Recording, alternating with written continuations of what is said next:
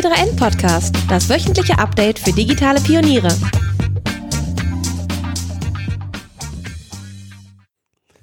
Herzlich willkommen zur neuen Ausgabe des T3N Podcast. Mein Name ist Stefan Dörner, ich bin Online-Chefredakteur von T3N und zu Gast ist heute Stefan Groß-Selbeck.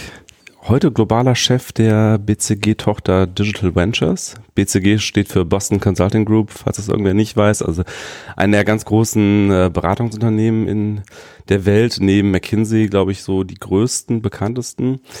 Ähm, und du hast einen ganz interessanten und steilen Aufstieg hinter dir. Mal angefangen, äh, also ganz damals auch schon bekannt, 2004 äh, als Chef von, von eBay Deutschland. Mhm dann warst du bei äh, Xing in Deutschland mhm. Chef bis 2014, dann bei BCG und jetzt seit 2018 tatsächlich globaler mhm. Chef der Digitaleinheit. Mhm. Ähm, das ist ja etwas, was sicherlich viele Deutsche, die bei BCG arbeiten, dann äh, da, davon träumen, auf der globalen Ebene ähm, so eine Position äh, einzunehmen. Weiß ich gar nicht. Ne? Vielleicht ein paar, aber ich glaube ganz sicher nicht alle. Okay. ähm, was machst, wie sieht denn deine Arbeit heute gena genauer aus? Also meine persönliche Arbeit meinst du jetzt vor allem, ja? Mhm. Also ähm, ja, ich bin jetzt ja in der Tat, ich habe die ersten äh, äh, fünf Jahre oder ersten vier Jahre, seit ich hier bei, bei BCG Digital Ventures bin, habe ich unser Berliner Büro aufgebaut. Mhm. Ähm, seit 2014, ähm, da war ich buchstäblich Employee Number One. Ja? Also mhm. da saß ich hier wirklich allein am ersten Tag äh, im, im Büro und äh, habe ich gefragt, wie das wohl wird.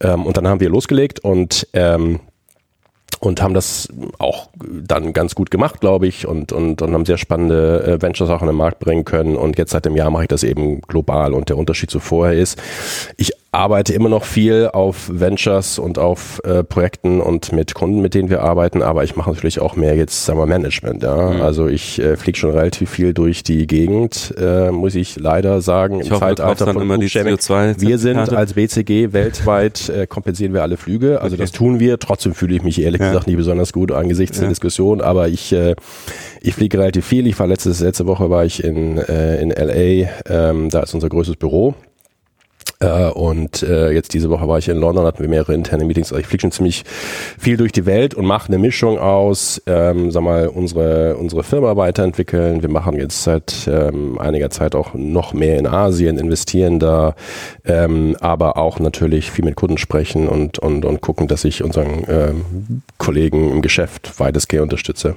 Mhm. Wie groß ist denn das Team jetzt in, in Berlin?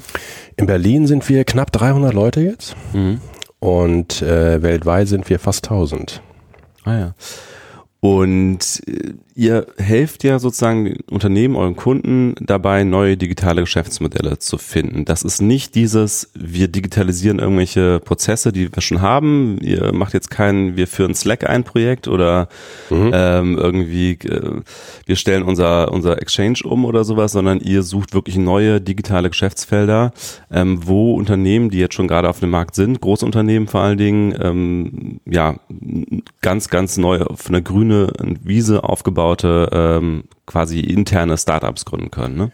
Genau. Und das Besondere ist aber, wir suchen die nicht nur, mhm. sondern wir bauen die dann auch. Mhm. Also, wenn, um vielleicht ein Beispiel zu nehmen, ähm, das Coop ist wahrscheinlich. Ja, genau. Das ist, ist natürlich ein gern genommenes Beispiel, weil das aber so präsent hier in Berlin ist. Du kannst ja durch Berlin nicht laufen, ohne dass du, also du kannst heute Berlin, durch Berlin kaum noch laufen, weil irgendwo ein geschäter Scooter oder sonst was äh, rumsteht. Aber äh, als wir mit Coop an den Markt gegangen sind, war das noch nicht ganz so. Also Coop sind, ist eben diesen, ist eben dieser E-Scooter, von dem es einige tausend hier in Berlin gibt, zum Sharen. Genau, eben. und nicht alle unsere Hörerinnen und Hörer sind aus Berlin, also muss genau. man, glaube ich, kurz erklären, es sind nicht diese Scooter, die so wie Tritt. Richtig. Ähm, wie heißen die? die äh, ähm, äh, Kickscooter ja, sind es nicht. nicht. Nicht die zum Treten, sondern, sondern wie eine Vespa, Vespa sozusagen. Ja. Genau, die Vespa-artigen. Und, äh, äh, und äh, die sind jetzt seit einigen Jahren hier in Berlin am Markt. Und da war das eben so, in dem Fall, äh, das ist eine Company, die gehört Bosch, eine hundertprozentige Tochter von Bosch. Und in dem Fall war das sogar deren Idee, also die kamen quasi zu uns und hatten sich aus ganz verschiedenen Gründen überlegt, dass sie gerne äh, in dieses E-Scooter-Sharing-Geschäft einsteigen wollen und sind aber selbst von sich aus zu dem, zu dem Ergebnis gekommen, dass sie das aus eigener Kraft schwer können, weil es eben was ganz Besonderes und spezielle Fähigkeiten und Erfahrungen braucht, um aus dem Nichts von Null was aufzubauen. Mhm. Ähm, und äh, deswegen kamen die auf uns zu und dann machen wir das, was sie eben typischerweise machen. Nämlich wir haben eben Leute, die aus der Startup-Community kommen und die Erfahrungen und sowas haben äh, äh, Produktleute, Entwickler, ähm, äh, Leute, die selber gegründet haben. Und dann stellen wir so ein Startup-Team zusammen tatsächlich. Ähm, das ist dann gemischt. Überwiegend Leute von uns mit der entsprechenden Erfahrung, ein paar Leute von dem Kunden oder von dem Partner, das ist dann Bosch in dem Fall. Und dann, ähm, und dann, dann legen wir los. Und dann muss man sich aber so vorstellen, das wäre so, als würden wir jetzt beide sagen, lass mal ein E-Scooter-Sharing-Geschäft aufbauen. Also fangen wirklich mit, mit nichts an und dann, mhm. ich glaube, sieben Monate später waren die ersten 200 Scooter im Markt. Und dann machen wir das komplette, den kompletten Business-Aufbau Ende zu Ende. Also wir, wir bauen die Plattform und das Produkt. Ähm, in dem Fall ging es natürlich darum, einen richtigen Scooter zu finden. In dem Fall kommt er aus Taiwan ähm, die ganzen Operations natürlich aufbauen, eine Marke entwickeln, äh, aber auch ganz wichtig, das Team natürlich im Laufe der Zeit aufbauen und, mhm. und ranholen, das dann von uns übernimmt. Ähm, und genau, das machen wir. Und typischerweise investieren wir auch dann in die Companies, äh, mhm. die wir bauen. Das war in dem Fall nicht so, ist nicht in jedem Fall so, kommt man darauf an, wie der Partner das will wir gehen eigentlich immer mit ins Risiko. Also für uns ist das Wichtige, dass wir, dass wir mit ins Risiko gehen. Ja? Also wir wollen, wir bauen nur Sachen natürlich, an die wir glauben. Und mhm. dann ist ja immer der Spruch, uh, put your money where your mouth is. Mhm. Ne? Also red nicht mit drüber, sondern mhm. äh, ähm, äh, investiere auch dein eigenes Geld. Und das machen wir aber oft in der Form von Equity, also dass wir wirklich mhm. dann äh, uns in Equity bezahlen lassen. Aber auch sehr oft ähm, wollen die Partner das nicht, aus ganz verschiedenen Gründen. Mhm. Und dann lassen wir uns aber erfolgsabhängig bezahlen. Und das Was, habt ihr bei Coop auch gemacht? Das war bei Coop auch so. Das war bei mhm. auch so. Genau.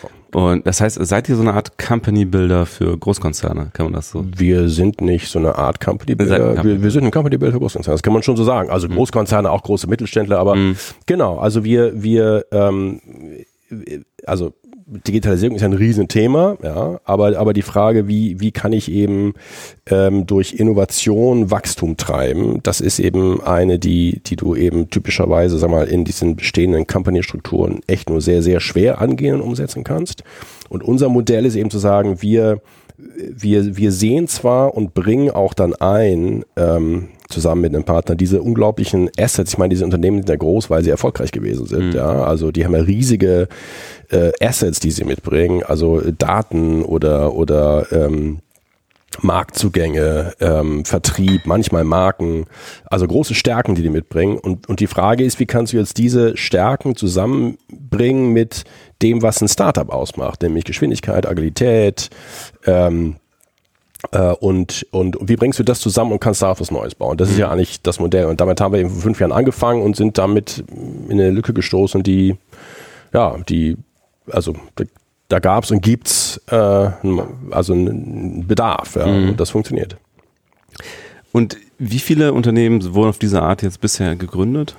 Ähm, gut 80 mhm. weltweit. Und ist das so, da könnt ihr euch wahrscheinlich jetzt nicht so eine Fehlerrate ähm, erlauben wie jetzt ein Venture Capitalist, wenn er in Startups investiert. Also da muss wahrscheinlich schon, da darf nicht jedes Zehnte dann irgendwie groß werden, sondern es muss eigentlich schon bei fast jedem funktionieren oder wie, wie groß darf da sozusagen der, der Fehlschlagquote sein? Das ist eine sehr, sehr spannende Frage. Ähm, äh, also natürlich gehen wir da Risiken ein und geht der, geht der Partner und gehen wir gemeinsam Risiken ein. Und das ist ja auch ein Grund, warum wir mit ins Risiko gehen, weil das ist eben risikobehaftet. Und es ist eben ehrlicherweise ein höheres Risiko als, als ähm, das, was du normalerweise mit der Firma BCG machst. Ja, liegt einfach in der Natur der Sache. Wenn du ein Startup äh, aufziehst, muss man dir keinem erklären. Deswegen äh, sind natürlich auch schon von unserem Business welche gescheitert, ist ja keine mhm. Frage. Ähm, wir sind Hast du eine Zahl bei den 80? Ähm, die allermeisten sind noch am Markt und laufen gut. Ähm, so, und wir haben äh, das erste Unicorn. Ja, ich kann leider nicht sagen, Ach, welche? wo. Ja, Frage natürlich alle, kann ich leider nicht. Wir können über relativ wenige, äh, können wir wirklich reden. Äh, wir haben das erste Unicorn. Mhm. Äh, sind natürlich wahnsinnig stolz drauf. Mhm. Uh, und wir haben uh, eine Reihe von Companies, die uh, externes Geld eingesammelt haben mit Bewertungen über 100 Millionen, über 200 Millionen. Mhm. Ähm, und ähm, so, und jetzt ist es eben die Frage, also unser Anspruch ist und ganz klar auch sag mal, unsere Vision von Tag 1 ist, wir, wir glauben, dass wir, wenn du so willst, um es mal etwas äh, groß zu formulieren, ja, also wir glauben, wir haben eine, eine, einen, einen neuen und besseren Weg gefunden, sozusagen Neues in die Welt zu bringen. Ja, also Innovation zu machen. Ne? Also du nimmst die Stärken von diesen Companies und nimmst, nimmst Leute, die echt Startup-Erfahrung haben und bringst das zusammen und daraus entsteht was Neues. Und mhm. wenn du das jetzt sozusagen umsetzt in, in was heißt das businessmäßig, ähm, dann ist es in der Tat so, dass wir, ähm, dass unsere, unsere, unsere Wunsch und Ambition ist, eine bessere Erfolgsrate zu haben als Venture Capital. Also Venture Capital als, als Asset-Klasse hat keine besonders gute, ja. keine Returns. Ja, es sind ja. immer dieselben, die gut Geld verdienen, die allermeisten verdienen kein Geld. Mhm. Und das ist aber ein großes Problem, weil jetzt kannst du sagen, ist ja egal, verlieren ein paar Leute Geld, aber es ist tatsächlich ein großes Problem, weil wenn Venture Capital sozusagen als Asset-Klasse nicht funktioniert, dann heißt das ja, dass zu wenig Innovation in die Welt kommt. Ja? Und, und unser Anspruch ist eigentlich, eine bessere Art zu finden, Innovation zu machen. Und das ist noch, ehrlich gesagt, ist es noch zu früh, jetzt nach den fünf, sechs Jahren dann finales Urteil darüber zu äh, treffen, aber wir sind auf einem guten Weg. Wobei Innovation ja nicht nur von Venture-Kapital kommt. Also ich glaube auch Sehr Großkonzerne richtig. haben natürlich einen gewissen äh, Drang zur Innovation und ja, investieren ja auch in Forschung und so. Aber du hast eben gesagt, Ihr dürft die Projekte oft nicht nennen. Das heißt, da, da gibt es ganz viele Startup-Babys da draußen in der Welt und teilweise werde ich sie auch namentlich kennen, aber ich weiß nicht, dass sie von euch sind. Ja. Okay. Ist so. Ja. ja ist ein bisschen frustrierend manchmal. Ja. ist so. Ja. Und warum wollen die Unternehmen das nicht? Du, da hat halt jeder so seine seine seine eigene äh, Policy. Also es gibt welche, die wollen das ausdrücklich, weil sie auch, äh, weil das hilft. Ähm, bei gerade auch im Recruiting kann das ja auch kann das ja auch helfen, äh, weil das ist ja ehrlich gesagt das große Problem oder eines der großen Probleme, was wir schnell gelernt haben.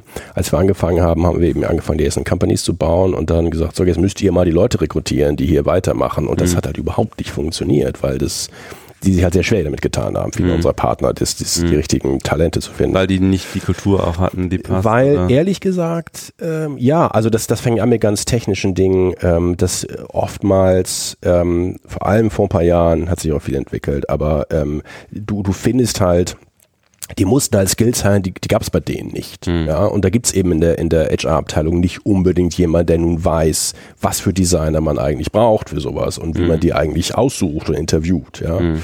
Ähm, und dann gibt's aber ehrlich gesagt auch, auch, wenn du so willst, kulturelle Probleme. Also einfach so ein Gespräch zwischen der ähm, Personalabteilung äh, eines ähm, sehr etablierten Unternehmens, keine Ahnung, irgendwo großer Mittelständler einerseits und dem gemeinen Berliner Hipster Softwareentwickler. Andererseits, das ist nicht so einfach. Also das ist mhm. einfach, gibt ganz viele praktische Probleme. Das hat bei mhm. uns dazu geführt, dass wir einfach ein großes eigenes Recruiting-Team hier in Berlin sitzen haben. Ah, die ja. heilen natürlich für uns, aber vor allem heilen die für die, für die Companies, die wir bauen. Und ihr baut die Companies überwiegend aus Berlin heraus? Also wir sind in, in Deutschland ja. Mhm. Weltweit sind wir an sieben oder acht Standorten. Also unser größtes Office ist in LA. Mhm. Berlin ist das zweitgrößte und dann sind wir aber auch noch in London, Mhm. Und äh, in den USA außer in LA, äh, in New York und Seattle. Mhm. Und in Asien machen wir auch relativ viel. Da haben wir ein, ein ordentlich, ein relativ großes Office in Sydney. Mhm. Und ähm, wir sind außerdem noch in Shanghai und mhm. Tokio und äh, gehen gerade nach Singapur und Shenzhen. Also da in Asien bist du eine ganze Menge. Und für die BCG-Führung war es in Ordnung, dass du gesagt hast, du bleibst in Berlin oder haben die gesagt, du musst eigentlich zu dem größten Office kommen? Du, das, ist, das ist den wurscht. Ja. Also am Ende des Tages ähm, musst du halt ähm, zusehen, dass du die richtigen Dinge machst und unser Team ist auch global verteilt. Das ist mhm. letztendlich ist es wurscht. Mhm. Äh, und das heißt also, ihr habt jetzt global gesehen nicht in erster Linie ähm, Kunden aus Deutschland als nein, nein. Digital Ventures. Nein, ne? Das sind schon. Also machen wir ungefähr die Hälfte unseres Geschäfts machen wir in, machen wir in den USA mhm. und dann ungefähr ein Drittel hier in Europa und den Rest in Asien. Mhm. Aber die Cases, die ich so mitbekommen habe, das sind eigentlich mal zwei, die namentlich genannt werden. Das ist einmal Coop und das andere ist äh, von VW. Ähm, Heycar? Genau, Heycar, mhm. genau. Mhm. Da, also das sind zwei deutsche Cases, die ihr nennen dürft. Sonst gibt's auch andere, die, die ihr nennen dürft? Also, ähm, ich habe auch noch ein paar Deutsche, die man vielleicht kennt, vielleicht nicht. Also LabTwin ist, ist so eine ähm, ähm, MedTech ähm. Da geht es darum, ähm, die, ähm, die Forschungs- und Entwicklungsprozesse in Pharmalaboren zu digitalisieren und damit mhm. äh, zu verbessern. Das ist ein Venture, das haben wir mit Sartorius. Ähm, äh, und wir haben im Pharmabereich sowieso eine ganze Menge gemacht. Äh, in den USA haben wir auch eine, eine Reihe von Geschäften, also von, von Autogravity, ähm, das mit Daimler gemacht haben. Ähm, jetzt muss ich überlegen, über welche darf ich reden, welche darf ich nicht reden. Mhm. Ähm, aber wir haben viel da in, in, in, in Healthcare gemacht und in Fintech auch insbesondere. Mhm, okay. Und du hast ja jetzt wahrscheinlich einen ganz guten Überblick auch darüber, wie so Unternehmen aufgestellt sind. USA, äh, Deutschland, Europa, ähm, die, also was das Digitale angeht, was digitale Geschäftsmodelle angeht. Wie würdest du sagen, ist Deutschland da aufgestellt im Vergleich? Also, ähm, ich würde sagen, dass wir da gut aufgestellt sind. Ja. Und wenn ich sage gut, dann, dann meine ich damit, ich glaube, dass wir echt viel Arbeit äh, vor uns haben und, ähm, äh, und, und da auch noch sehr viel zu leisten ist. Also werden wir gleich ein bisschen darüber sprechen. Also es ist, es ist nicht alles rosig, mhm. aber im Kern, und das ist ja immer so die Frage, ja, ist man jetzt irgendwie der, äh, stimmt man einen Abgesang an oder wie denkt man drüber nach? Also ich bin im Kern optimistisch, dass ich sage, mein, mein Lackmustest ist immer so, ich habe vier Kinder, ja, also würde ich jetzt meinen Kindern raten, auszuwandern? Nein, würde ich nicht. Sondern ich glaube, mhm. es gibt eine ziemlich gute Chance, dass wenn diese, diese diese Transformation, ja, die jetzt ja schon seit ein paar Jahrzehnten läuft, auch noch ein paar Jahrzehnte weitergehen wird, hm. wenn die mal vorbei ist, dann haben wir echt sehr gute Chancen, dass es uns auch, da wird es ja sehr anders aussehen, hm. aber ich glaube, in Simba haben wir ziemlich gute Chancen, dass es uns weiter ziemlich gut gehen wird. Was ist denn der Hauptpunkt, an, an dem es momentan noch hakt? Ist es, ist es Software, dass, dass die Deutschen einfach nicht so gut sind im Software entwickeln? Ähm, also das hat schon viel damit zu tun, wobei das ist ja jetzt, geht nicht darum, dass die Deutschen nicht gut coden können. Mhm. Ähm, aber das ist schon so, dass, dass wenn du dir das anguckst, ähm, so die, sag mal, die Industrien, in denen wir besonders stark sind, also Auto ist immer das beste Beispiel, mhm. aber auch Maschinenbau oder Chemie sind wir auch wahnsinnig stark. Ähm, sag mal, das, was, was, was diese Industrien stark gemacht hat über viele Jahrzehnte, das steht ihnen jetzt eben eher im Weg. Und das hat schon damit zu tun, dass, dass wenn du jetzt mal nimm mal Auto als Beispiel, ja, also ähm, überall, wohin man reist, man sagt, man kommt aus Deutschland, schwärmen einem alle über Mercedes und Daimler vor. Also wir bauen sozusagen die besten Autos auf der Welt. Hm. Aber klar, wenn du jetzt guckst, wo die, wo die Innovation im, sag mal, bei Mobilität herkommt, dann hm. kommt sie eben mehr aus Software. So. Und das hat aber nicht primär damit zu tun, wie code ich jetzt, sondern das hat damit zu tun, dass eben die Art und Weise, wie man eben Innovation macht, wie Innovationsprozesse laufen und mhm. was man dafür für Leute braucht und mit was für Skills man da rangeht, aber auch was für ein Mindset man da rangeht und was für eine Governance man da rangeht, ist eben völlig anders als das, was uns dazu äh, äh, befähigt hat, in den letzten Jahrzehnten die besten Autos der Welt zu bauen und da auch immer wahnsinnig innovativ zu sein. Also mhm. Also, du hast es gerade ja gesagt, da stimme ich total zu. Es kommt wahnsinnig viel Innovation aus, aus, aus, aus Konzernen. Mhm. Da kommt aber eben sehr viel von der inkrementellen Innovation, mhm. ja, die eben wahnsinnig wichtig ist, die aus, der, aus dem Auto aus den 20er Jahren das von heute gemacht hat. Mhm. Aber wenn es jetzt eben darum geht, dass, dass ein völliger Paradigmenwechsel vorkommt und plötzlich die Innovation eben aus der Software und mhm. aus Vernetzung und aus Daten kommt, dann dann, tut sich nicht nur, aber eben auch die deutsche Industrie damit schwer. Also so Stichworte wie Agilität, MVP, also äh, so ein minimales Produkt erstmal zu, zu, zu bauen, zu launchen, fail fast, fail offen, das ist natürlich überhaupt nicht die, die deutsche Kultur. Ne? Das, das, ist auch, also das ist auf der einen Seite nicht die deutsche Kultur, aber das wäre auch der völlig falsche Ansatz. Als Großkonzern, du, ja. Ja, als Großkonzern ja. weiß ich gar nicht, das, das ist ja genau, die müssen das ja anfangen, auch so zu arbeiten. Mhm. Und ähm, aber das ist der völlig falsche Ansatz, wenn du, wenn du ähm, in der Hardwareentwicklung zum Beispiel, mhm. ist noch lange nicht der, der richtige Ansatz. Ja. Ich kann ja nicht ansagen, dass es überall funktioniert. Aber äh, bei softwarebasierten Produkten, also insbesondere im Consumer-Bereich, aber nicht nur da, da ist mhm. es natürlich der richtige Ansatz. Und genau, und damit, damit tun die sich schwer. Da tun sich aber die amerikanischen Unternehmen genauso schwer mit. Mhm. Ja. Also der Unterschied ist eben der, dass die, dass die, dass in den USA die eben diese riesigen neuen Tech-Unternehmen vorgebracht haben, die von vornherein mit dieser DNA ja äh, entstanden sind mhm. und deren große Leistung, wenn du mich fragst, daran besteht, dass die mittlerweile viele 10.000 Mitarbeiter haben und immer noch diese, diese Kultur sich eben erhalten mhm. haben können mit Abstrichen, aber im Großen und Ganzen eben schon. Ähm, also da guckt man natürlich immer hin. Man guckt auf die großen Tech-Firmen in den USA und ja. die sind wahnsinnig stark und wahnsinnig machtvoll.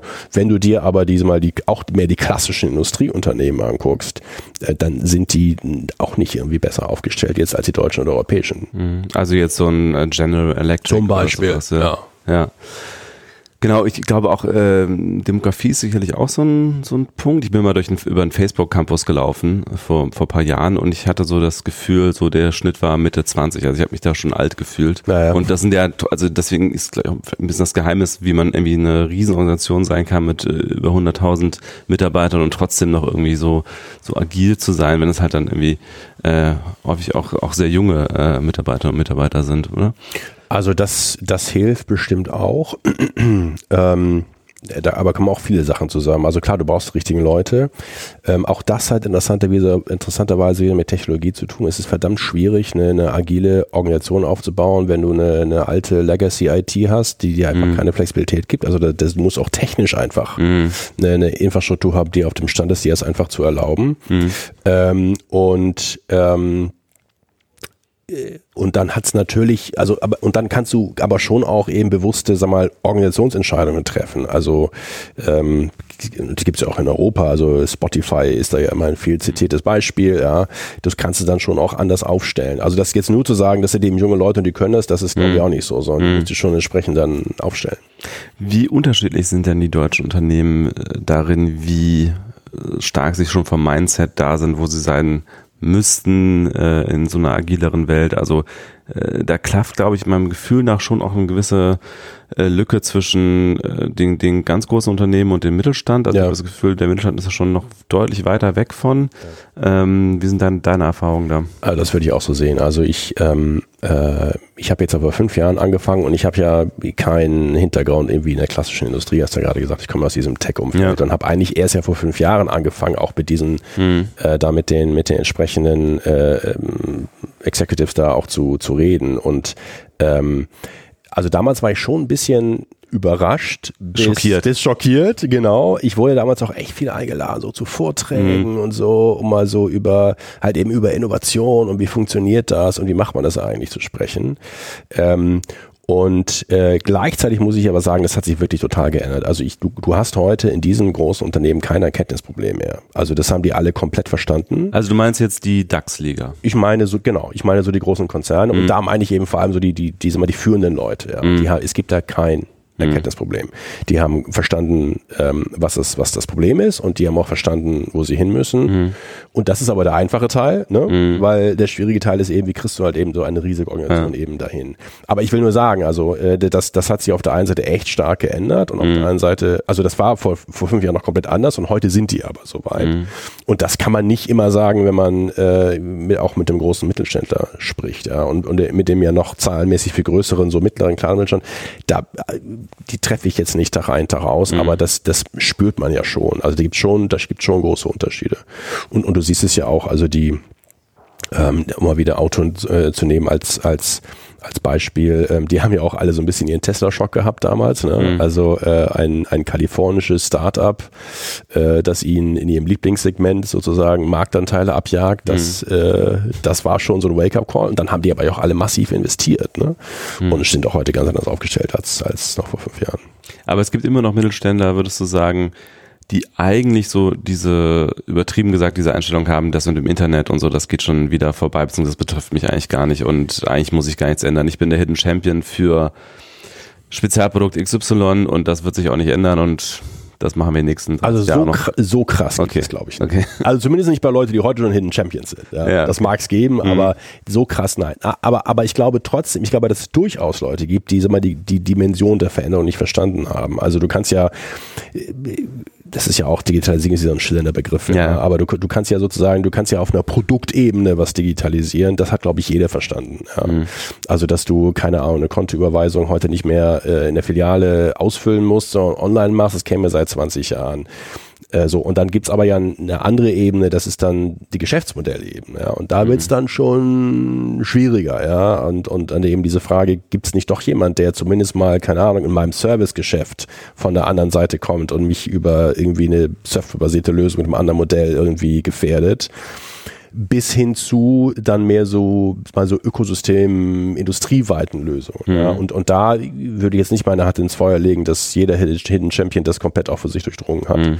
Ähm, aber dass die jetzt alle hinterm oder irgendjemand in der letzten Zeit getroffen hätte, der völlig hinterm Mond lebt und das negiert, nein. Mhm. Okay.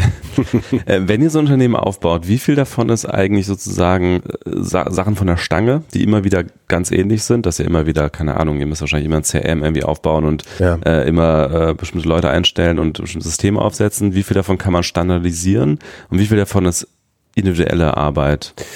Das ist eine super Frage. Ähm, es ist verdammt viel individuell. weil, weil die Märkte ganz unterschiedlich Naja, weil die, weil, also ja, auch das natürlich klar. Mhm. Ähm, also natürlich benutzen wir alle so eine ähnliche Cloud-Infrastruktur und, und, und äh, versuchen in, den Tech, in einem Tech-Stack da immer wieder Dinge irgendwie äh, verschiedentlich nutzbar zu machen. Ähm, aber also das eine ist natürlich, sind die Geschäfte irgendwie alle unterschiedlich und individuell, aber vor allem ist es ja auch so, bevor ich jetzt mit dem Team, dem Team lange erkläre, sie sollen jetzt aber was benutzen, was denn schon da ist, ist, lässt du sie im Zweifel lieber rennen, weil Geschwindigkeit ist immer einfach das Wichtigste. Ja. Mhm. Also insofern, ähm, aber es sind ja direkt, die, die haben wir uns natürlich auch schon gestellt, die Frage, können wir hier eigentlich, können wir hier mehr, können wir mehr von der Stange nehmen? Mhm. bisher ist es nicht gelungen, okay. um es mal ganz platt zu sagen, aber es ist auch gar nicht klar, dass es unbedingt so erstrebenswert ist in diesem mhm. Geschäft. Es geht halt mehr um Effektivität als um Effizienz. Ja, muss halt schnell sein. Ja, ich meine, Rocket hat es, Rocket Internet hat es ja, glaube ich, schon stark so versucht, so einen Standardbaukasten aufzubauen für Unternehmen, aus dem sie sich dann bedienen können. Und man kann sagen, es hat nicht so richtig funktioniert. Also Ach, das, das würde ich sind jetzt, glaube ich, eher Investor inzwischen ja, als Company Builder. Aber jetzt zu sagen über die, ich weiß nicht, zehn oder länger, mehr Jahre dieses bisher nicht funktioniert, das ist ein gewagtes Statement. Das Gut, sagen wir sagen. Der, der Börsenkurs hat sich jetzt nicht besonders. Nee, aber die haben ja im Laufe der Jahre ganz gute Dinge vorangebracht. Also ich glaube, ehrlich gesagt muss das Berliner Ökosystem der Familie Sammer ziemlich dankbar sein. Also ähm, da ist man auch mal schnell, sagt man auch mal schnell, das funktioniert nicht. Ich habe da sehr großen Respekt vor. Und die haben in der Tat mehr, von der Stange klingt immer so äh, äh irgendwie abwertend, aber die haben, die haben viel, äh, äh, sagen wir es mal von der Stange gemacht, aber die haben natürlich auch viel E-Commerce gemacht gemacht. Ne? Also das war natürlich dann schon ziemlich halt eben bestimmte Segmente, in denen die das meiste gemacht haben. Und da haben wir das aber äh, gut gemacht, ja. Hm. Wenn du jetzt in die Unternehmen selber reinblickst, ähm, wie viel, also sagen wir mal, gerade die deutschen Unternehmen, wie viel von denen haben ganz ähnliche Herausforderungen in Bezug auf die Digitalisierung und wie viel da ist individuell und, und äh, je nach ähm, Unternehmen und Markt unterschiedlich?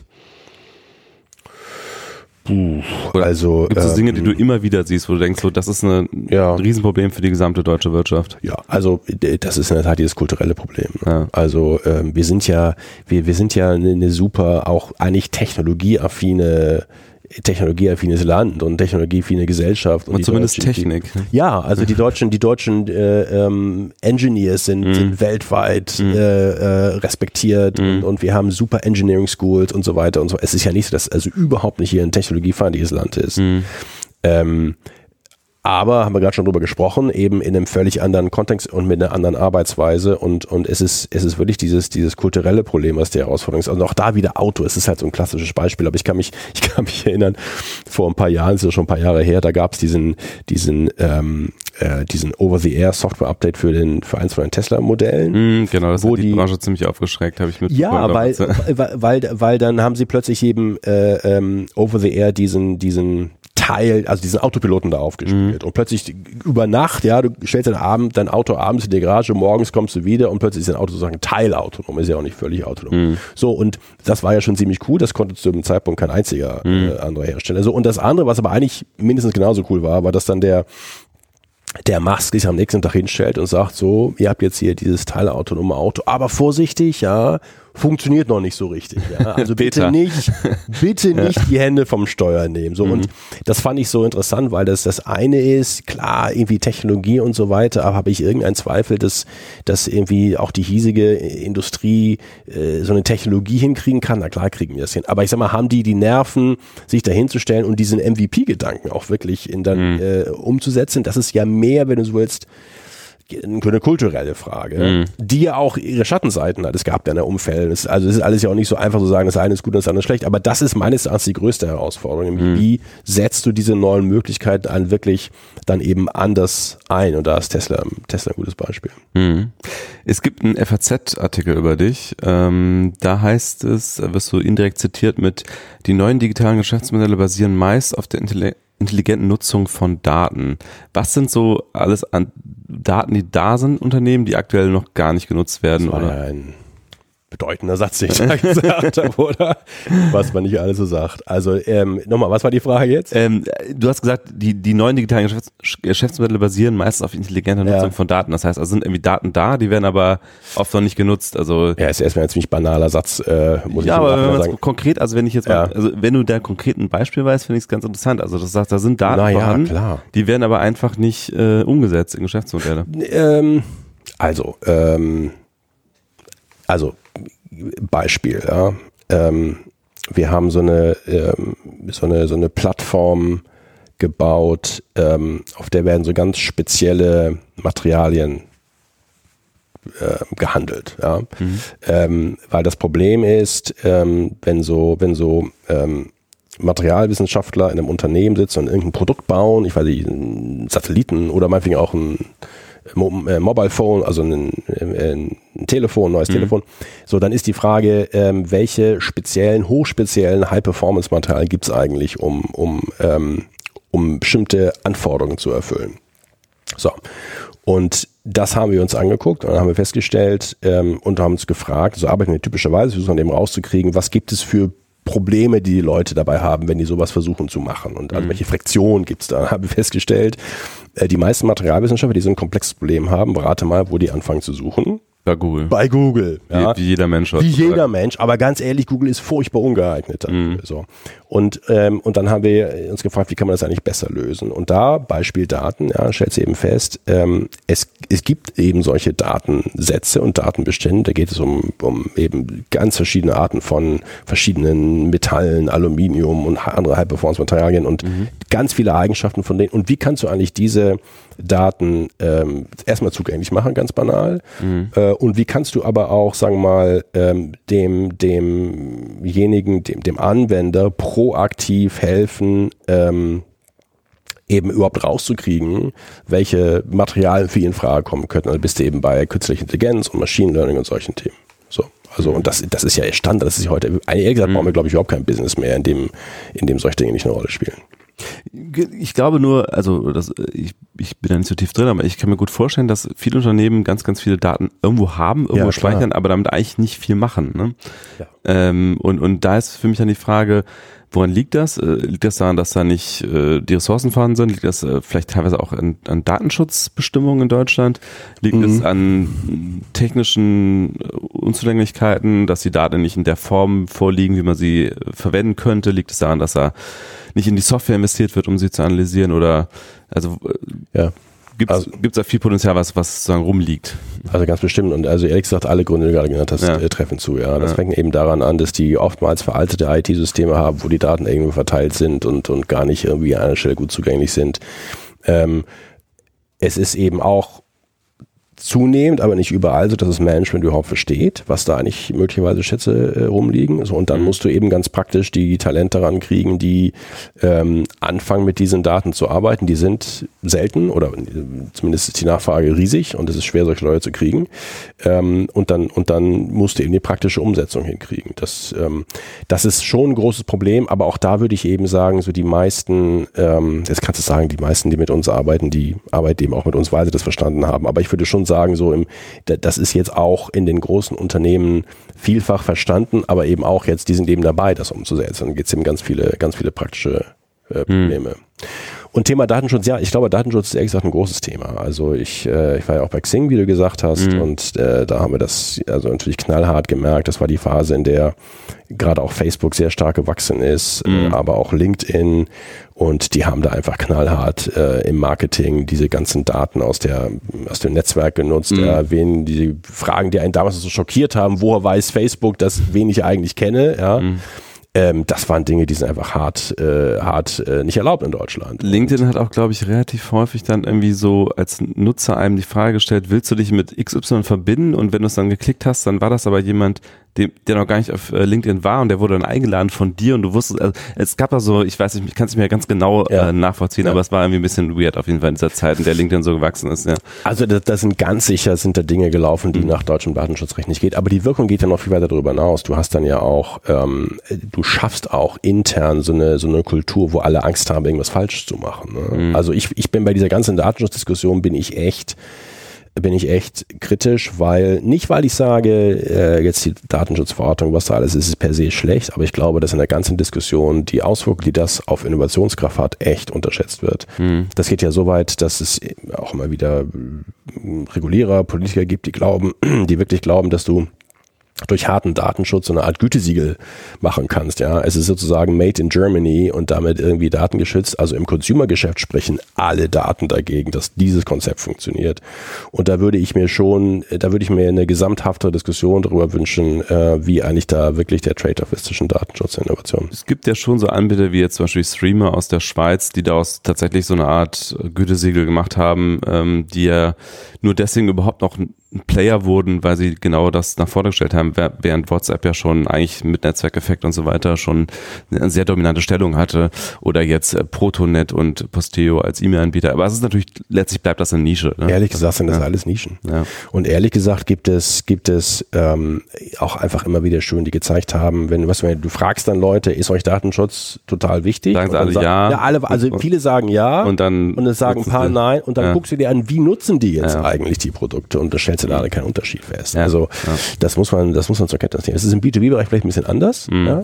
Gibt ja viele Diskussionen, gerade im Mittelstand, ja, gehe ich in die Cloud, gehe ich nicht in die Cloud und ist es eigentlich wirklich äh, sicherer, wenn da Tausende von Softwareentwickler in der, weiß ich nicht, Amazon oder Microsoft Cloud aufpassen, mhm. als meine drei Leute hier äh, vor Ort. Da kann man ja auch noch lange über diskutieren, ja, was wirklich sicher ist, aber da, da spielt das schon eine Rolle. Äh, Im Consumer-Bereich bin ich da ehrlich gesagt skeptisch, obwohl es auch das sich ja stark entwickelt und in Amerika das, das Bewusstsein steigt und so weiter. Mal gucken, aber bisher sieht man davon ziemlich wenig, wenn mhm. du mich fragst. Ich will nochmal zurück zu euren Ventures. Ähm, und zwar erstmal Coop, weil das hat man ja schon, schon äh, kurz angesprochen. Das ist auch in Paris gestartet. Mhm. Ne? Ähm, ich weiß nicht, wie, wie tief du da noch jetzt Einblicke hast in, in, in Coop. Ja, wir sind ja nicht mehr operativ involviert. Insofern habe ich keine besonders tiefen, aber ich wollte das natürlich klar. Ja, äh, vielleicht weißt du trotzdem ein bisschen die Unterschiede zwischen Paris und Berlin. Wie, wie läuft das? Also ich weiß, ich, ich war ein relativ häufiger Coop-Nutzer, bis die Preise erhöht wurden. Die mhm. wurden jetzt, mhm. ich glaube, für diesen Sommer zum ersten Mal erhöht. Äh, davor war es aber sehr günstig, da konnte man für drei Euro mhm. durch die halbe mhm. Stadt. Jetzt kostet es eher so sechs Euro diese Fahrt, seitdem nutze ich es deutlich weniger. Ist das schon profitabel? Ähm, wie, wie läuft das äh, auch im Vergleich zu Paris? Kannst du dazu was sagen? Nee, da kann ich nichts zu sagen. Ja. Also wir sind da ja nicht mehr drin, ja. operativ nicht mehr drin und das, äh, selbst wenn ich wüsste, dürfte ich es auch nicht sagen, aber mhm. das, das weiß ich auch schlicht nicht. Ja. Also ähm, die sind in mehreren Städten, das ist bekannt ähm, und ähm, aber so zu den Details weiß ich da nichts, ehrlich gesagt. Ja, okay. Und äh, die Gewinnbeteiligung macht er wahrscheinlich auch nicht äh, öffentlich. Nee, machen wir auch nicht. Ja. und bei Volkswagen habt ihr Heycar gegründet, ja. wie schon kurz angesprochen. Das ist eigentlich auch ein Gebrauchtwagen Online-Seite. Und jetzt ja. würde man erstmal denken, naja, mit mobile.de und Autoscout24 ist der Bereich ja eigentlich komplett abgedeckt und ja. Stichwort Netzwerkeffekt eigentlich auch schon total besetzt, aber ihr wollt oh. eine Art Premium-Gebrauchtwagen-Online-Markt damit äh, etablieren oder also nicht jeden zulassen, nicht jeden Händler oder vielleicht erklärst du es gerade mal selber. Ähm, also ähm, das sollte euch jetzt, sollten euch vor allem die Hacker-Leute erklären, anstatt ich jetzt von außen. Aber ich sag mal so, ähm, ich, ich komme ja auch äh, aus meinen Ebay-Zeiten, damals haben wir mobile akquiriert, ich komme also ein aus dem Geschäft. Man kann jetzt ja nicht sagen, dass diese Branche in den letzten 10, 15 Jahren durch wahnsinnig viel Innovation aufgefallen wäre. Mhm. Ähm, und äh, ehrlich gesagt, wenn man mit, mit, mit Händlern spricht, dann ähm, sind auch nicht alle zufrieden mit dem bestehenden Angebot. Und von daher hast du da schon Möglichkeiten, ähm, dich, dich zu positionieren und, ähm, und da Geschäft aufzubauen. Und dann ist es natürlich aber eben auch in diesem speziellen Fall so, dass natürlich VW da auch wahnsinnig viel mitbringt äh, als, äh, als großer Hersteller, der einem da helfen kann, den Start gut hinzukriegen. Und wir haben ja gut hingekriegt. Aber ist es nicht trotzdem so, dass du als Konsumer erstmal auf mobile.de und Autoscout24 gehst, weil du die halt kennst? Also auf einen der beiden wahrscheinlich in den meisten Fällen. Also ist dieses Henne-Ei-Problem nicht relativ groß? Ja. Also solange mhm. keine Kunden da sind, kommen auch keine Händler hin und umgekehrt? Also genau da kann natürlich so ein äh, VW enorm helfen, weil du von mhm. Tag 1 eine große Menge Autos da hast, weil du hast natürlich erstmal total recht. Ähm, es gibt in, in, auf diesen Marktplätzen ähm, das Henne-Ei-Problem, das ist am krassesten ja bei Ebay, das ist mhm. nochmal krasser, weil du, weil es halt ein Transaktionsmodell ist und du kannst mhm. dein Produkt eben wirklich nur auf einer Plattform einstellen, während du ein Auto ja theoretisch auf mehreren, also im Classified-Modell kannst du es auf mehreren einstellen. Ähm, das kannst du auf einer Transaktionsplattform nicht und deswegen sind da die, die, ähm, die ähm, Netzwerkeffekte extrem ausgeprägt. Ich glaube, Ebay hat in keinem einzigen Markt, wo sie jemals Nummer eins waren, die Person, die, die Position verloren und, ja. und aber auch andererseits sie nie gewonnen, wenn sie nicht Nummer eins waren, auch durch eine Akquisition. Mhm. Ja. Mhm. Ähm, aber ähm, das ist in dem, in dem Gleisfahrtsgeschäft auch so, nicht ganz so ausgeprägt. Dann gibt es ja auch typischerweise mehrere Wettbewerber und deswegen mhm. gibt es auch eine sehr gute Chance für Hacker. Okay, also wie bei Immobilien, da gibt es auch klar in Deutschland zwei hm. Player. Aber ist das nicht generell ein Problem der, der, der Marktplätze? Also die, diese extremen Konzentrationseffekte? Ja. Hm. Also wie, wie sollte man als Gesellschaft damit umgehen? Was, was? Oh, das ist jetzt also ganz kartellrechtlich ja, irgendwie. Ja, ähm, also ähm, also es gibt ja nun mal ein Kartellrecht und ähm, da steht ja auch eigentlich äh, ziemlich finde ich ganz gut, jetzt gerade in dem, in dem deutschen und auch europäischen Kartellrecht steht es ja ganz gut drin. Also ähm, der, der Umstand, dass du äh, eine marktbeherrschende Stellung hast, der ist nicht verboten. Nur die zu nutzen, um Du darfst andere. sie nicht missbrauchen. Mhm. So, und das ist halt jetzt eben der Punkt. Und so, so, so glaube ich, muss man das auch sehen. Also ähm, wenn du als egal ob als eBay oder als Google, ja, wenn du in deinem Segment sehr, sehr stark bist, dann ist das noch nicht per se ein Problem. Wenn du aber deine starke Stellung in dem Segment ausnutzt, um in anderen Segmenten dir selbst noch einen Vorteil zu verschaffen und das wird dir diskutiert, dann ist es natürlich ein Problem. Also insofern, wie mhm. soll die Gesellschaft damit umgehen? Die soll ihr Kartellrecht umsetzen. Das steht mhm. da alles. Also das muss man eigentlich nicht neu erfinden. Man muss das nur ähm, man muss das verstehen, ja, mhm. und, äh, und dann ist es natürlich ein Problem, dass sich diese Welt so schnell dreht, äh, dass, dass die Behörden es schwer haben, mhm. das sei ja auch voller Respekt und nicht irgendwie abschätzig, mhm. ähm, die haben es halt schwer, da hinterher zu kommen. Aber meines Erachtens sind die Instrumente überall da, sie müssen echt nur genau angewandt werden. Ist halt die Frage, ob sozusagen dieser Aspekt reicht. Das wird ja gemacht, ne? Also jetzt Google, ja, ja, wenn sie ihre eigenen Shopping-Ergebnisse, also sagen ja Leute, dass sie das mhm. getan haben, die mhm. zu bevorzugen, dann mhm. wird ermittelt und es gab ja auch Strafe und ähnliches. Aber du hast ja selber gesagt, zum Beispiel im Bereich jetzt ähm, ähm, Online-Gebrauchtwagenverkauf gab es wenig Innovation. Mhm. Warum? Wahrscheinlich, weil sich da einfach zwei Player ganz gemütlich eingerichtet haben, die so eine Art Duopol bilden und auch nicht so die Notwendigkeit hatten, jetzt innovativ zu sein im deutschen Markt.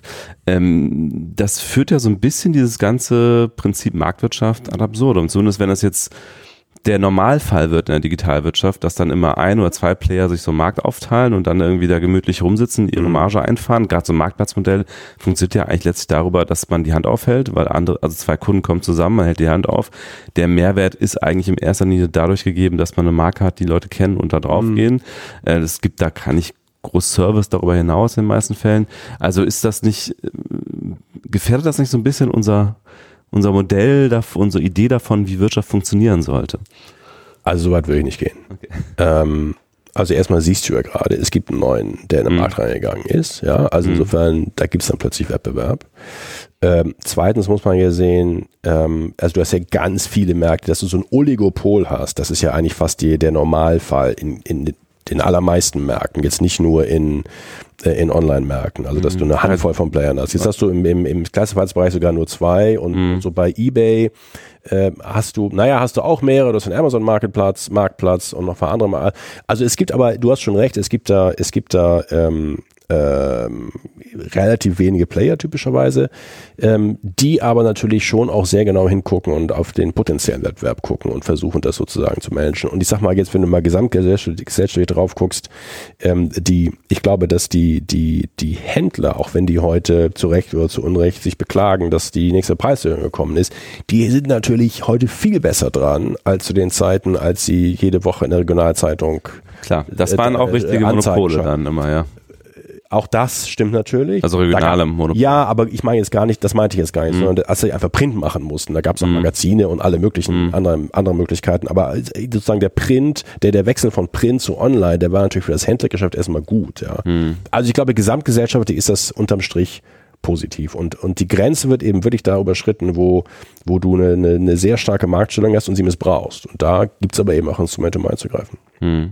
Gut, ich denke jetzt zum Beispiel an Amazon. Es, hm. es wird wahrscheinlich kein zweites Amazon mehr geben. Ähm, ja. Oder ein zweites und, Facebook. Und, und da, ja, und, und da ist ja, ja, ja, und, und da ist, da, da muss man dann eben auch genau hingucken. Also ähm, äh, erstmal ähm, ist ja also erstmal hast du recht, die sind ja diese eine riesige Plattform äh, äh, geworden und jetzt macht, geht, macht Facebook Libra und, und was da alles so Spannendes passiert, ja.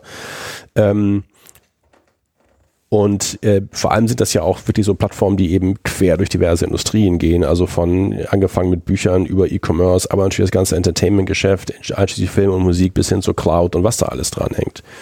Ähm, auch da würde ich mich auf den Standpunkt stellen und sagen, okay, dass es da Synergien gibt, also zum Beispiel, ja, die, was ist die Historie von dem Cloud-Geschäft von Amazon? Naja, die hatten halt das Problem, dass im vierten Quartal die immer die größten Kapazitäten braucht, und im, also Weihnachtsgeschäft und im ersten Quartal haben sie nicht mehr gebraucht. Also hatten sie freier Kappa, was haben sie daraus gemacht? Am Ende des Tages ist das so das Cloud-Geschäft entstanden. Das Am ist ja erstmal ziemlich smart. Amazon sagt immer, das ist nicht richtig. Also ich habe das selber schon mal so geschrieben, weil das immer alle sagen und dann hat Amazon mir eine E-Mail geschrieben, das stimmt nicht. Also sagt Amazon okay, auf jeden okay. Fall. Also das sei eine Legende Wirklich? und die hätten dann komplett eigene Kapazitäten für aufgebaut für AWS. Aber okay. keine Ahnung. Also ich war damals, ich war damals in den Zeiten bei eBay ja. und ähm, wir haben uns ein bisschen gefragt, wir hatten genau dasselbe Problem mhm. und haben uns ein bisschen gefragt, warum wir nicht drauf gekommen sind. Mhm. Ähm, und natürlich haben die Kapazitäten aufgegeben. Also ist ja auch egal. Mhm. Also, ähm, aber, aber ganz sicher haben die natürlich äh, den Umstand, dass sie selber für ihr Kerngeschäft große Serverkapazitäten haben, genutzt beim mhm. Aufbau von ihrem Cloud-Geschäft. Ja. Mhm. Ähm, in, insofern, und das ist ja aber das ist ja auch gesellschaftlich gut. Also ich meine, die Cloud ist ja super, ja. Hm. Ähm, also das ist jetzt wahrscheinlich auch nicht immer so ganz schwarz-weiß, aber so als, als Prinzip bin ich ein Freund von, von ähm, Wettbewerb und freien Märkten und ich finde, dass eigentlich unser Hotelrecht da sehr klar formuliert ist und ich bin da erstmal ein Freund davon, dass man das, was da ist, wirklich auch dann knallhart durchsetzt, hm. äh, bevor man anfängt, neue Regeln zu finden. Hm. Glaubst du denn, dass jetzt nochmal irgendwie in den nächsten Jahren, Jahrzehnten große Tech-Champions entstehen? Also ich glaube, das jüngste von den ganz großen ist jetzt äh, tatsächlich Facebook mit Gründung 2006 und groß geworden dann irgendwie ein paar Jahre später ja erst. Ähm, und so richtig viel ist nicht mehr passiert in den letzten Jahren. Ne? Mhm. Also da kam jetzt mhm. nicht mehr irgendwie so die GAFA-Ökonomie plus Microsoft, die irgendwie in dieser Buchstabenfolge vergessen wurden oder damals irgendwie ein bisschen mhm. abgemeldet waren. Dem ein bisschen out. Genau. Heute würde man sie nicht Genau, genau. da ist, die ist schon sehr stabil irgendwie. Ne? Äh, ja, das stimmt. Die ist, die ist sehr stabil. Jetzt geht's, jetzt kann man diskutieren, wo du sowas wie Uber oder so einsortierst. Ja. ja.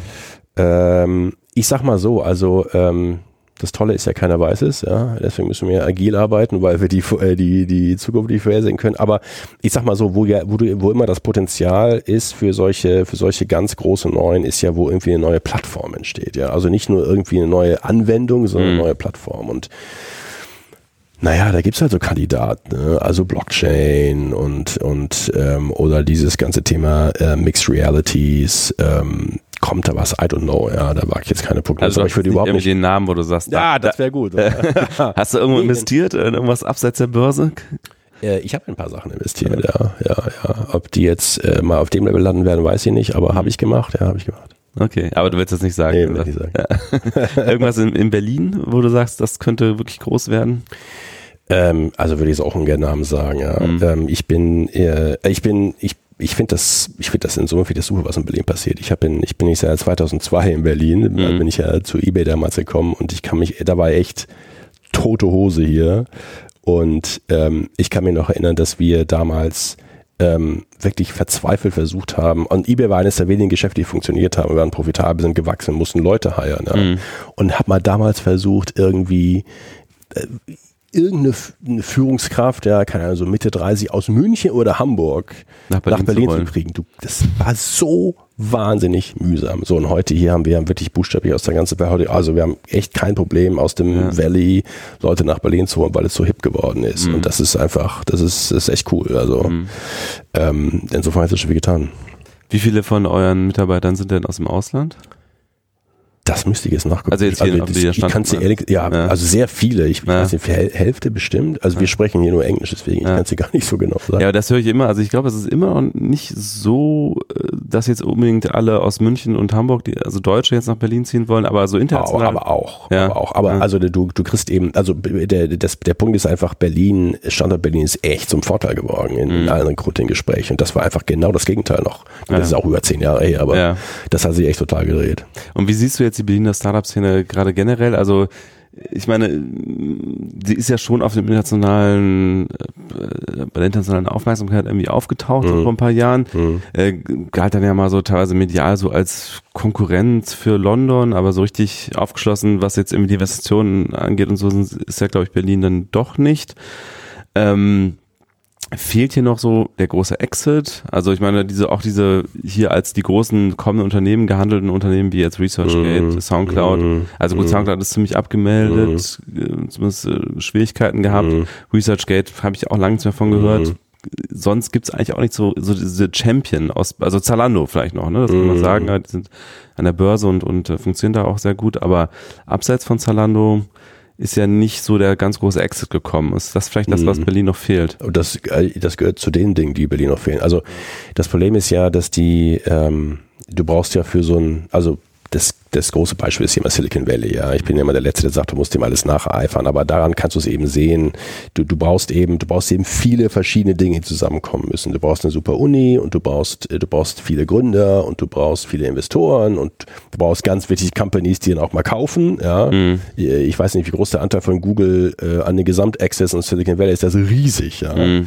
Ähm, und du brauchst Experten von für Aktienoptionsprogramme und, und steuerlich und also du brauchst ein riesen Netzwerk von, von Leuten. Und das mhm. Problem ist eben, jetzt wollen alle ihr eigenes Silicon Valley bauen und es nützt aber nichts an einer Stelle anzusetzen. Also mhm. kann jetzt staatliches Geld in den Markt zu jagen. Das mhm. nützt dir nicht so wahnsinnig viel, wenn du nicht trotzdem gleichzeitig genug Gründer und Exit-Käufer und so weiter hast. Und, und da muss man sagen, ich finde eigentlich so in Summe äh, entwickelt sich das ja weiter positiv. Ehrlich gesagt, dass die eigentliche Frustration ist, dass China mal kurz allerdings überholt. Ne? Also ich meine, klar, das Valley ist zehnmal größer. Ähm, es ist zehnmal, zehnmal größer als was jetzt? Ich glaube, wenn du die, ich habe die Zahl jetzt nicht genau im Kopf, aber die einfach die Investments, die, die Venture Capital Investments, die im Valley investiert werden, im Vergleich zu Berlin ist ein Vielfaches. Aber ich glaube mehr als zehnmal, oder? Also mehr als zehnmal. Ja. Also, also, ja. ist, also ich glaube, USA ist dreimal so viel wie ähm, ist dreimal so viel wie Europa. Aber wenn du es dann runterbrichst auf, auf Valley, wäre es mhm. natürlich also gigantisch mehr. Mhm. Ähm, so, aber ich sag mal so, das, das wächst ja trotzdem hier. Mhm. Ja. Äh, und, und das ist einfach irrsinnig zu glauben, du kannst dann in so einer gewachsenen, über Jahrzehnte gewachsenen Struktur wie da in Kalifornien mal kurz äh, nachholen. Aber dass die Chinesen einen so längst überholen, mhm. das ist natürlich schon. Wobei natürlich die Chinesen auch ähm, sehr stark mit Staatsinterventionen ja, das Ganze machen. Nein, also das, ja. das, auch da muss man ja sagen, jetzt wollen wir nicht, wollen wir deswegen nicht wie China werden. Ja. Aber äh, man muss erstmal konstatieren, dass, dass die massiv investieren. Mhm. Äh, und, äh, und natürlich, klar, die haben, die haben einfach natürlich auch ihren, ihren eigenen Markt, der riesig ist. Ich war ja damals für eBay in China und mhm. eBay ist ja wie die allermeisten westlichen Unternehmen ist ja in China gescheitert, mhm. weil es einfach wahnsinnig schwierig ist, den chinesischen Konsumenten noch einfach zu verstehen. Ja. Mhm. Ähm, und ähm, so, aber die Investments, die die machen, sind gigantisch. Ja. Am Anfang vom Silicon Valley stand ja allerdings auch tatsächlich eine sehr starke staatliche klar. Aufpäppelung ja. Militär vor allen mhm. Dingen. Ne? DARPA mhm. hat ja ganz, ganz viel, also Absolut. Intel und so weiter, mhm. die ganzen Chiphersteller, mhm. letztlich haben die alle Militäraufträge genau. bekommen. Genau. Israel ist ja auch, Tel Aviv ist Absolut. ja auch ein sehr starker Startup-Zentrum, mhm. auch durch Militär. Ja. Also ist das vielleicht auch etwas, was, was hier in Deutschland fehlt an der Stelle? Also ähm, mehr Geld, mehr Geld hilft immer, mhm. sehr klar. Ähm, es ist eben aber eben nur ein Faktor. Ne? Mhm. Also äh, insofern klar, und es, es, gibt ja auch verschiedene staatliche Programme. Ähm, es gibt aber ja auch, das wirst du auch kennen, ähm, die, das ist eigentlich gibt's Jetzt, es gibt nicht mehr unbedingt Mangel so an, an Angel-Kapital hier in Berlin. Mhm. Es gibt dann mehr Probleme so hinten beim, beim Genau, da gibt es mehr beim Wachstum nachher Probleme. Da kann der Staat wahrscheinlich auch nicht so, gut gibt es auch hier so KfW-Programme und so, aber letztendlich mhm. kann der Staat Oder das auch nicht. Hat der Gründerfonds. Hat der Gründerfonds sowieso, genau. Ähm, ähm, da kann der Staat aber jetzt auch Dinge tun. Letztendlich muss aber eben dieses Netzwerk organisch wachsen. Und das tut's auch, wahrscheinlich nicht schnell genug. Hm. Okay, vielen Dank, war sehr interessant. Und, danke dir. Äh, danke euch fürs Zuhören und bis zum nächsten Mal. Tschüss.